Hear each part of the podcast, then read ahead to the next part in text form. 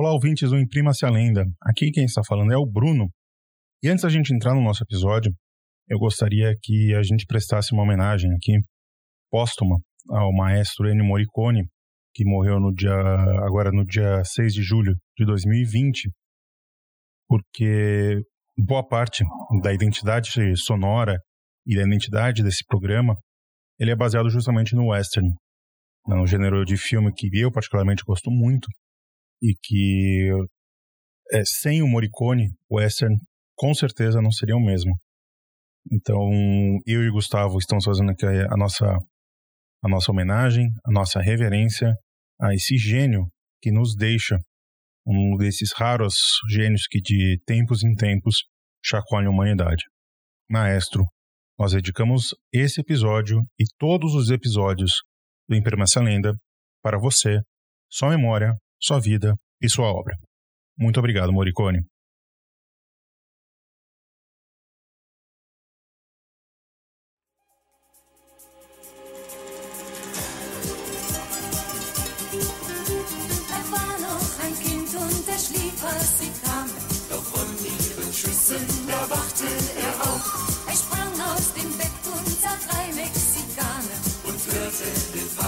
Junge, laut. Es sah niemand Vater und Mutter erschoss. Und konnte nichts tun, außer beten und schreien. Sie lachten nur höhnisch. Devo dizer, meu caro Gustavo Nalva, eu, esse farol, essa lindeza, esse sonho de doce de leite. Hum, que, que. Que estava com saudades de gravar esse podcast aqui, viu? Porque ele é muito bom, né? Ele é uma delícia, ele é gostoso. Ele é uma maravilha. Ele é talvez o nosso melhor podcast. Eu, eu diria, com, não talvez, mas com certeza. Assim, com certeza. É, não importa se você gosta do comunista de Plantão, se você gosta do Luciano, se você gosta do Clio. Não importa, cara. É, é, a gente que aqui de dentro tá falando que é, então é, tá ligado? só, só aceite. É isso. Só aceite. É. Uhum. Então, para você que está chegando agora, que não sabe que, do que, que nós estamos falando, esse é o Imprima-se a Lenda, o podcast de possíveis verdades. Né, seu uhum. Gustavo? Aqui, aqui ninguém mente. A gente só fala possíveis verdades. Talvez omitimos, mas nunca mentimos. Exatamente. A gente pode inventar, o que não é mentira. Inventar uhum. não é mentira. Então vamos lá, seu Gustavo, como é padrão aqui do, do Imprima-se a Lenda, antes da gente começar as nossas lendas históricas, nós vamos ouvir aí o nosso Jabá do Bem, né? Isso jabá, aí, rapaz. Nosso jabazinho aí, onde é, você que tá. Você que tem um projeto aí de, de comunicação em humanidades, ou tem algum de divulgação científica também. Se você não oprime fake news, você não propaga fake news, não propaga opressões, entre em contato com a gente que a gente consegue abrir um, um espaço aqui para vocês gravarem é, uma, uma sonora e mandar para a gente, a gente divulga de faixa, né? Na faixa de graça. E também a gente vai ouvir uma sonora aí da ABPOD, Associação Brasileira de Podcasts, sobre o Covid-19. E no Jabá do Bem de hoje nós temos o Você Sabia, Cidadão? Que é um coletivo de grupo de estudantes que busca fazer comunicação política e histórica entre a academia e o público em geral. Vamos lá ouvir eles.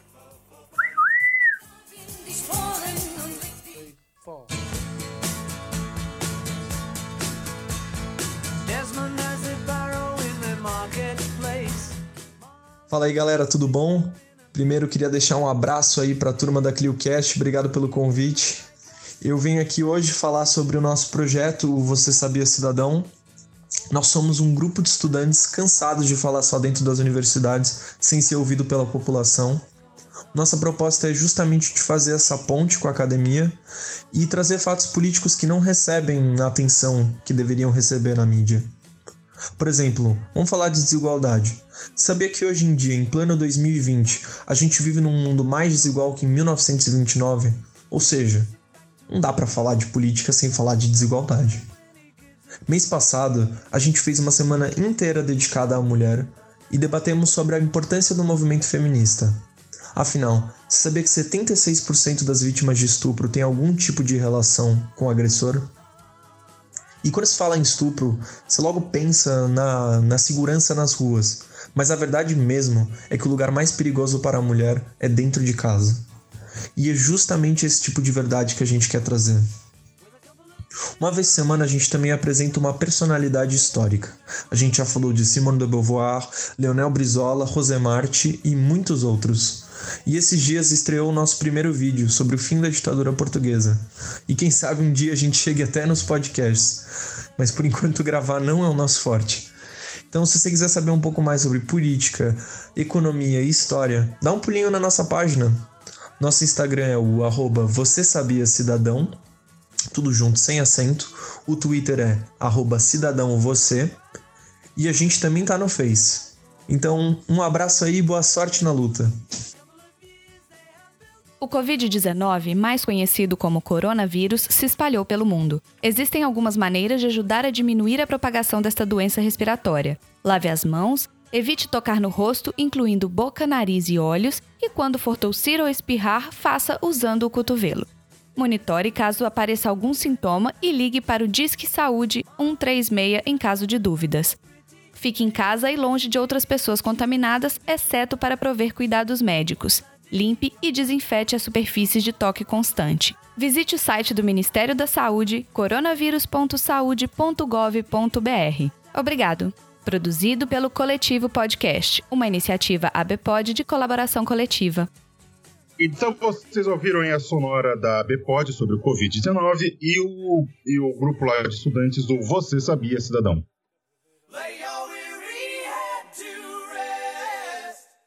Bruno, eu queria dizer o seguinte, porque é, você fala aqui que não programar, não propagar ódio, aí a gente vai divulgar aqui, mas se você propagar ódio contra o atual governo, a gente também pode apresentar você aqui.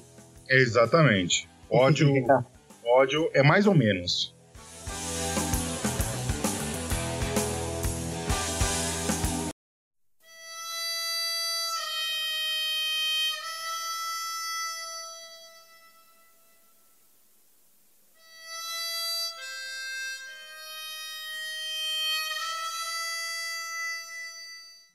Então, Bruno, deixa eu te falar, rapaz. Eu sei que a gente faz tempo aqui que né, nós estamos sem nos conversar nesse podcast lindo, mar maravilhoso.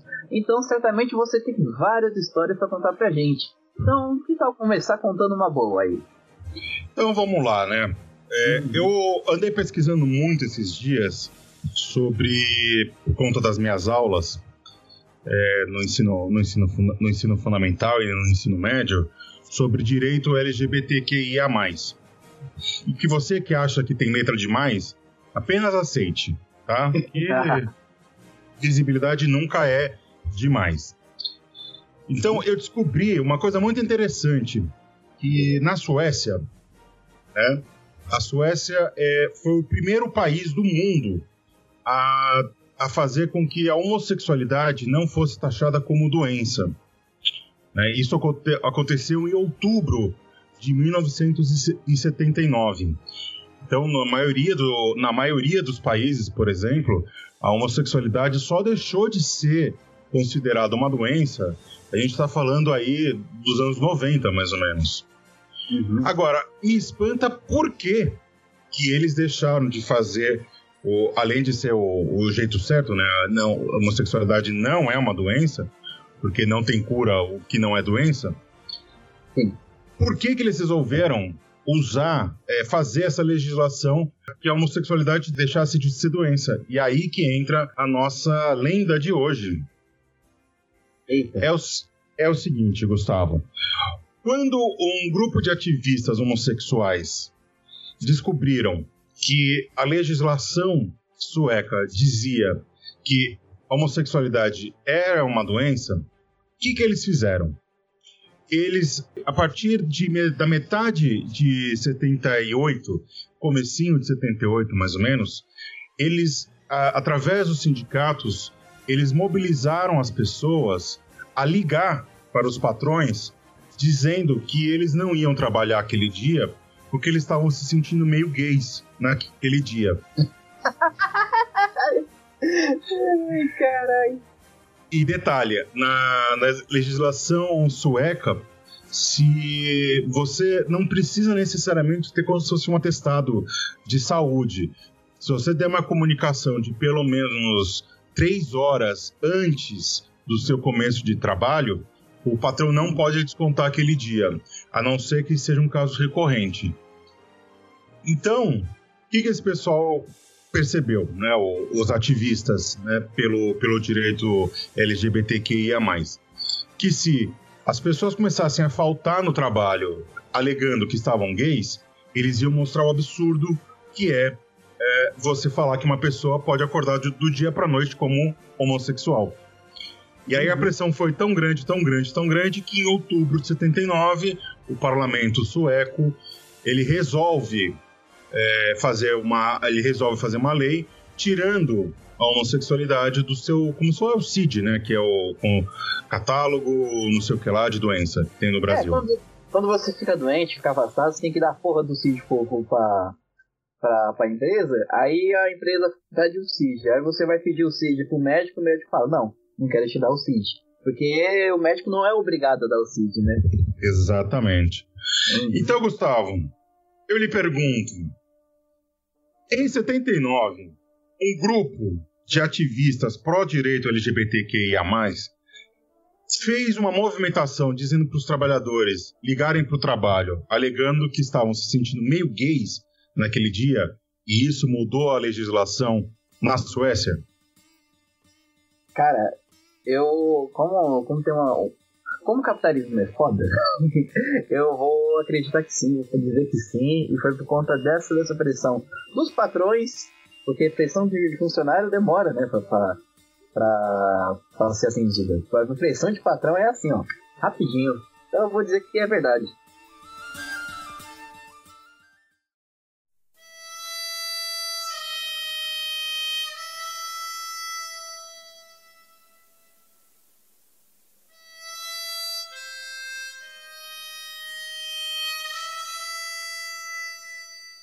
E agora, seu Gustavo? Eu já contei minha primeira lenda. E você? Qual que é a sua lenda de hoje? Rapaz, eu. Uma, a lenda de hoje que eu vou contar é de um grupo de rap muito conhecido, muito famoso no Brasil. E dizem que eles é, que são os patronos do rap nacional, aqueles que fundaram o rap nacional, mesmo o rap já existindo. E é sobre os Racionais MCs. Racionais é um, um artistas fundamentais no Brasil hoje. E estão no. Eu diria que eles estão no mesmo panteão assim da música popular brasileira do que Caetano Veloso, Gilberto Gil, Chico Buarque. É, é, não é porque é um gênero não é porque é um gênero musical que é um pouco mais agressivo por conta das suas letras que eles não têm a reverência que precisam ter, né? É, o rap é hoje a maior a maior voz da juventude, né, da, do Brasil e do mundo também, né? Uhum. Cara, com certeza. Não, não nego não acrescento e não retiro nada do que você disse. Está correto. É, mas a lenda, de, a lenda, né? A história de hoje, que eu tenho que contar pra vocês aqui, a primeirinha, é o seguinte. Uma vez, os Racionais MCs foram fazer um show no Rio Grande do Sul. Bota o hino aí. foram fazer um show no Rio Grande do Sul. E, se eu não me engano, em é Restinga que tem lá, né? Restinga. Restinga é um bairro na Zona Sul. É um bairro popular na Zona Sul de Porto Alegre. É, é um dos bairros mais populosos também. E, por coincidência, é um dos bairros mais pobres da cidade. Uhum. Então, eles vão fazer um show em Restinga. Quando eles estavam chegando Só deixa Oi. eu te corrigir. Não é em Restinga, é na Restinga. na Restinga, Na Restinga. na Restinga, vai ter, vai ter gaúcho ficando bravo comigo? Vai ter gaúcho ficando bravo com você. Beijo pro Norton. Oi, eu sou o Norton Cruel. Então, eles vão fazer um show na Restinga, no bairro da Restinga. E o que que acontece? Quando eles chegaram lá, eles viram dois policiais brancos é, dando uma, um, enquadrando um jovem negro na, ali perto da entrada do show. E os, os caras, os policiais, sem motivo nenhum, começaram a bater nesse, nesse jovem, nesse jovem negro. Os racionais, né, o Lando Brown, o Ice Druid, Rock e KLJ, foram tirar essa situação com, com os dois policiais gaúchos. Chegaram aí, mano, qual é aquele, aquele jeito paulista, né? Aquele jeito Mano Brown. Mano Brown, se ele me dá bom dia, eu fico com medo. bom dia. Aquela, fi aquela figura simpática, né? Mano, o Mano Brown, o Mano Brown é, ele é. A gente tem medo dele até ele dar risada. Quando ele dá risada, ele desarma todo aquele, aquele jeitão dele. Mas então, aí chegou o Mano Brown, os caras, o S Group, tudo em cima do policial. O policial ficou com medo e começou a apontar as armas pra eles. O que eles fizeram? O, se eu não me engano, o Ice Blue, Ice Blue foi tirou uma arma de um policial e eles correram para dentro do ônibus que, que, eles, que eles alugaram para viagem. Quando eles entraram no ônibus, os policiais começaram a atirar e eles tinham uma sacola. Que, na, que naquela época o, o, as coisas eram muito mais violentas do que hoje, né?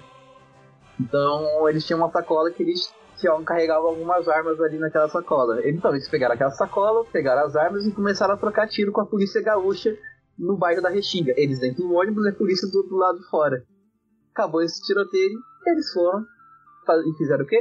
Fizeram um show e foram embora. Olha que beleza, que coragem, hein? Uhum. Aí eu te pergunto, Bruno, é verdade que os nacionais trocaram tiros com a polícia lá em, na Restinga, no Rio Grande do Sul?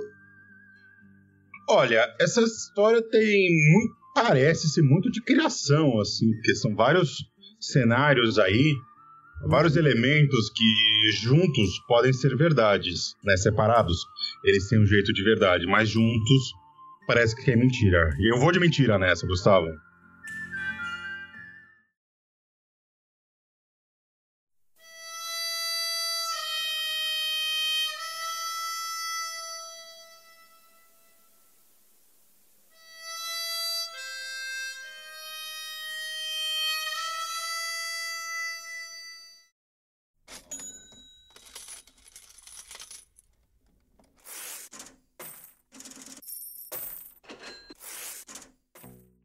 Então, Gustavo, a gente vai fazer uma pausa aqui nas nossas, nas nossas lendas para falar sobre o quê? Grana! Eita! Money! A gente sabe que a gente. Sabe que a gente está vivendo um período muito difícil aí com, o Covid-19, com o governo Bolsonaro, a economia está bem ruim, né? A gente sabe de tudo isso, mas a gente também precisa de uma ajuda financeira aqui no, no Clio. E você tem duas formas né, de ajudar a gente. Quais que são, Gustavo? Isso mesmo, Bruno. A primeira forma é a forma mais tradicional que a gente tem aqui no nosso canal, que é o financiamento coletivo pelo Catarse. Você entra em www.catarse.me barra tem lá todas as faixas de financiamento de 5 até infinitos reais que você pode dar pra gente. E tem essas recompensas. Então você vai lá e a partir de 5 reais, que é um dólar, né, Bruno? 5 reais, você pode ajudar a gente aqui a se manter no ar e a trazer mais e melhores conteúdos para vocês.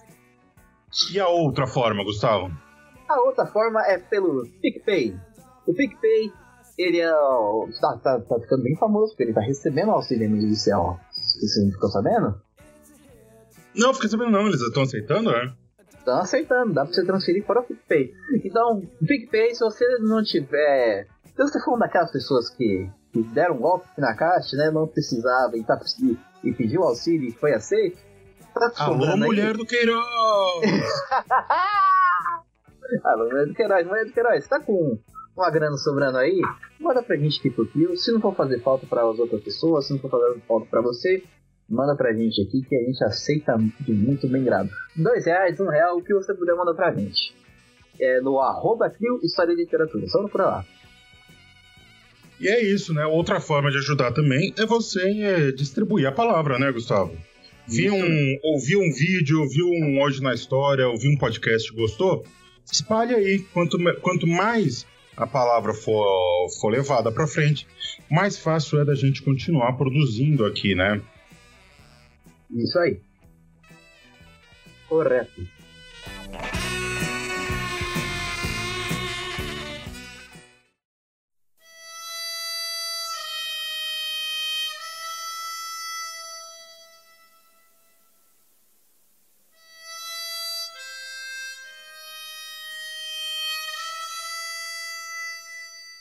Então, Bruno, eu queria saber de você agora qual que é a próxima historinha que você tem pra gente, pra gente ver se é verdade ou é lenda.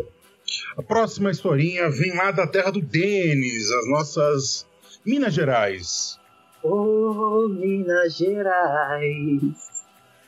Né? Minas Gerais, que é um estado delicioso da federação, Em Então- todos os sentidos. em todos os sentidos possíveis e imagináveis. Pra, pra ser melhor, só faltava ter praia. Mas a solução pra isso eu não vou falar, porque vou me acusar de cariocafobia. Ou espiritofobia, né? Espírito Ou capixabafobia. O Minas Gerais é uma história muito rica, né? Uma história que, que ela começa lá já com, os, já com os povos indígenas, que apesar de não ter um povoamento muito grande, né? Originário na, em Minas Gerais, eles vão entrando para a região de Minas conforme os portugueses vão chegando na, na costa.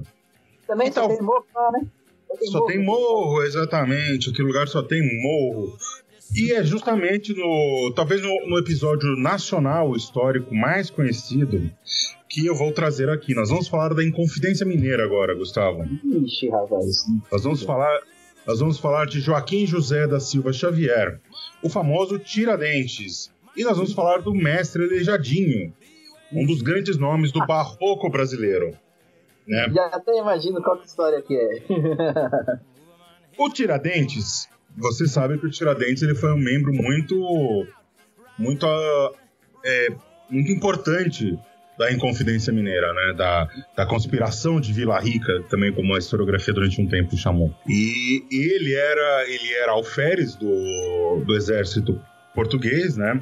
E dentro do exército português era muito comum que os oficiais, sejam de qualquer patente, entrassem para a maçonaria. E o Aleijadinho, ele também entrou para a maçonaria, não sei se você sabia disso. Uhum. Principalmente quando ele, ele começou a fazer muitas obras e começou a ficar muito famoso. Então, a parte da elite resolveu dar uma forma de financiar o, o, o Aleijadinho, era através da maçonaria. Só que na maçonaria, lá durante a, a Inconfidência Mineira, eles resolveram usar pseudônimos. Então, não podia usar nem Tiradentes nem Aleijadinho, eles tinham, que usar pseudônimos. E durante a Inconfidência Mineira, parte do plano que o Tiradentes sabia precisava chegar em parte do plano que o, que o Aleijadinho sabia para que a coisa andasse. Então, o que, que eles fizeram? Eles começaram a trocar correspondência, o Aleijadinho e o Tiradentes. E foi graças a esse plano que você teve a grande costura do plano geral dos Inconfidentes. E também foi graças a chegar a esse, a esse plano que o Joaquim Silvério dos Reis ele acaba descobrindo né, todo o plano, porque ele também era parte da conspiração, mas ele sabia uma parte só. E quando ele descobre isso, ele acaba dedando e o resto é história. Então, seu Gustavo, eu te pergunto: Tiradentes e Aleijadinho trocaram correspondência sobre pseudônimos é, por causa da maçonaria na, na Inconfidência Mineira? Isso é verdade ou é lenda? Isso é verdade, porque eu queria também acrescentar mais a sua, a sua lenda, que era o seguinte, o, o ele tirava os dentes, né? Então a pessoa ficava aleijada da boca. Então o aleijadinho era o parceiro do Tiradentes, ele não conseguia esse nome porque ele tinha de certas deficiências, né? É porque ele era parceiro do Tiradentes e o Tiradentes foi tirar um dente dele e ele ficou aleijado da boca.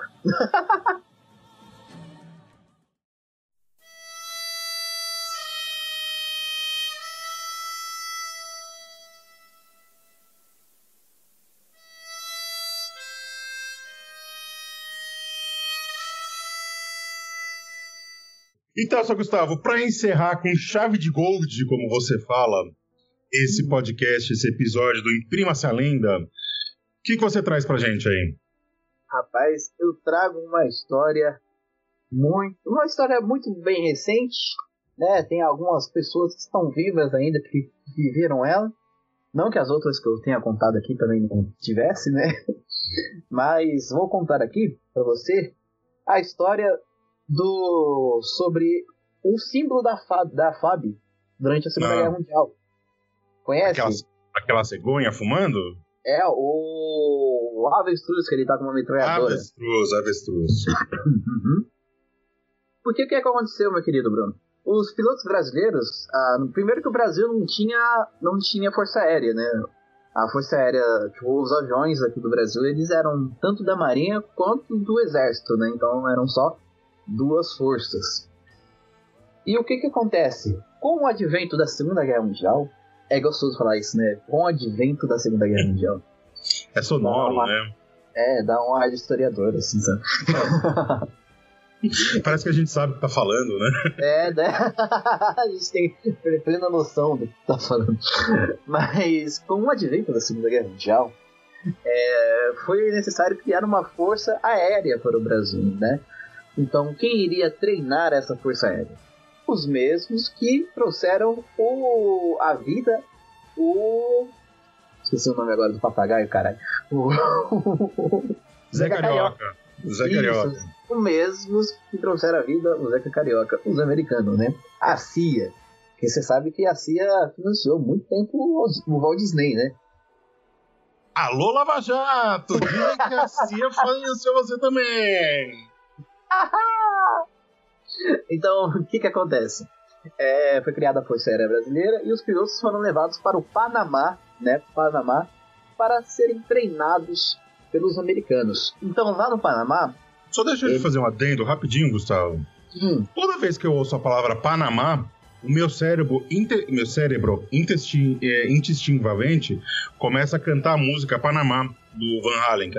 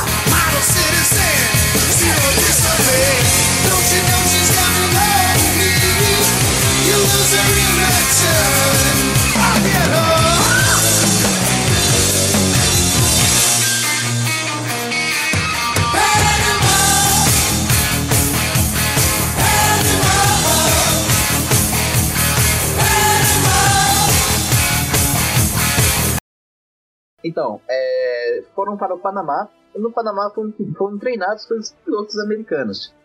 Só que o que acontece? O Brasil e os Estados Unidos têm hábitos alimentares completamente diferentes. O Brasil, eu não sei por que que, que que acontece, o brasileiro ele é fissurado, ele não enjoa de arroz e feijão. Então é todo dia arroz e feijão, né? O americano não, o americano, o americano se você fritar um bife botar o purê de batata é o almoço. Né? Que pra nós é um, é um lanche da tarde. Eles é um almoço. E daqui eu tenho. E detalhe, tem que colocar ervilha e não pode juntar ervilha, né? Com, com purê de batata. É uma frescura. então. Frescura no. é, não no sentido pejorativo que alguém pode dizer, ah, seus homofóbicos. Não, não é bem isso. É, não é isso que eu tô falando. Olha aí, ó. Não, não, não vamos nos centralizar. Estamos Não. antes. Estamos antes da lacração agora. Exatamente. Mas então, aí o que que acontece? Os, os- os- chegando lá, tinham hábitos alimentares completamente diferentes. E a gente tem que lembrar que o brasileiro, antes de tudo, ele tem um hábito indígena e tropeiro muito grande, que é o que? Você pegar tudo, misturar e comer. Né? Você pega tudo, mistura com farinha e come. Então, como não tinha o arroz, o feijão, tudo, é, então o que, que eles faziam? Pegavam aquele feijão inglês, que é o feijão, o feijão doce com molho de tomate, né? E depois eles misturavam com alguns outros tipos de ração militar que eles tinham ali misturava tudo dentro de um potinho e o que, que eles faziam? Pegavam leite, é, leite em pó e jogavam por cima pra fazer isso como se fosse uma farinha. Que gororoba. Isso mesmo, pra fazer como farinha. E comiam. Então, os americanos começaram a chamar eles de avestruzes, porque eles comiam de tudo. Então, o, o de avestruzes também por conta disso e porque eles voavam muito baixo, né? Os brasileiros, eles tinham costume de... Muitos que foram eram do correio aéreo, então o correio aéreo você tem que voar baixo pra você ver onde você tá indo, que não tinha, não tinha instrumentos na época. Então eles tinham o costume de voar muito baixo e de comer de tudo. Então eles receberam um apelido de avestruzes. Aí o que eles fizeram? Pegaram lá na insígnia da Força Aérea e colocaram um avestruz atirando. Aí eu lhe pergunto, Bruno: é verdade ou é lenda que a Força Aérea teve o símbolo de avestruz porque os brasileiros comi- comiam de tudo? Olha, conhecendo o brasileiro do jeito que a gente conhece, não é mesmo? Eu vou dizer que é verdade, Gustavo.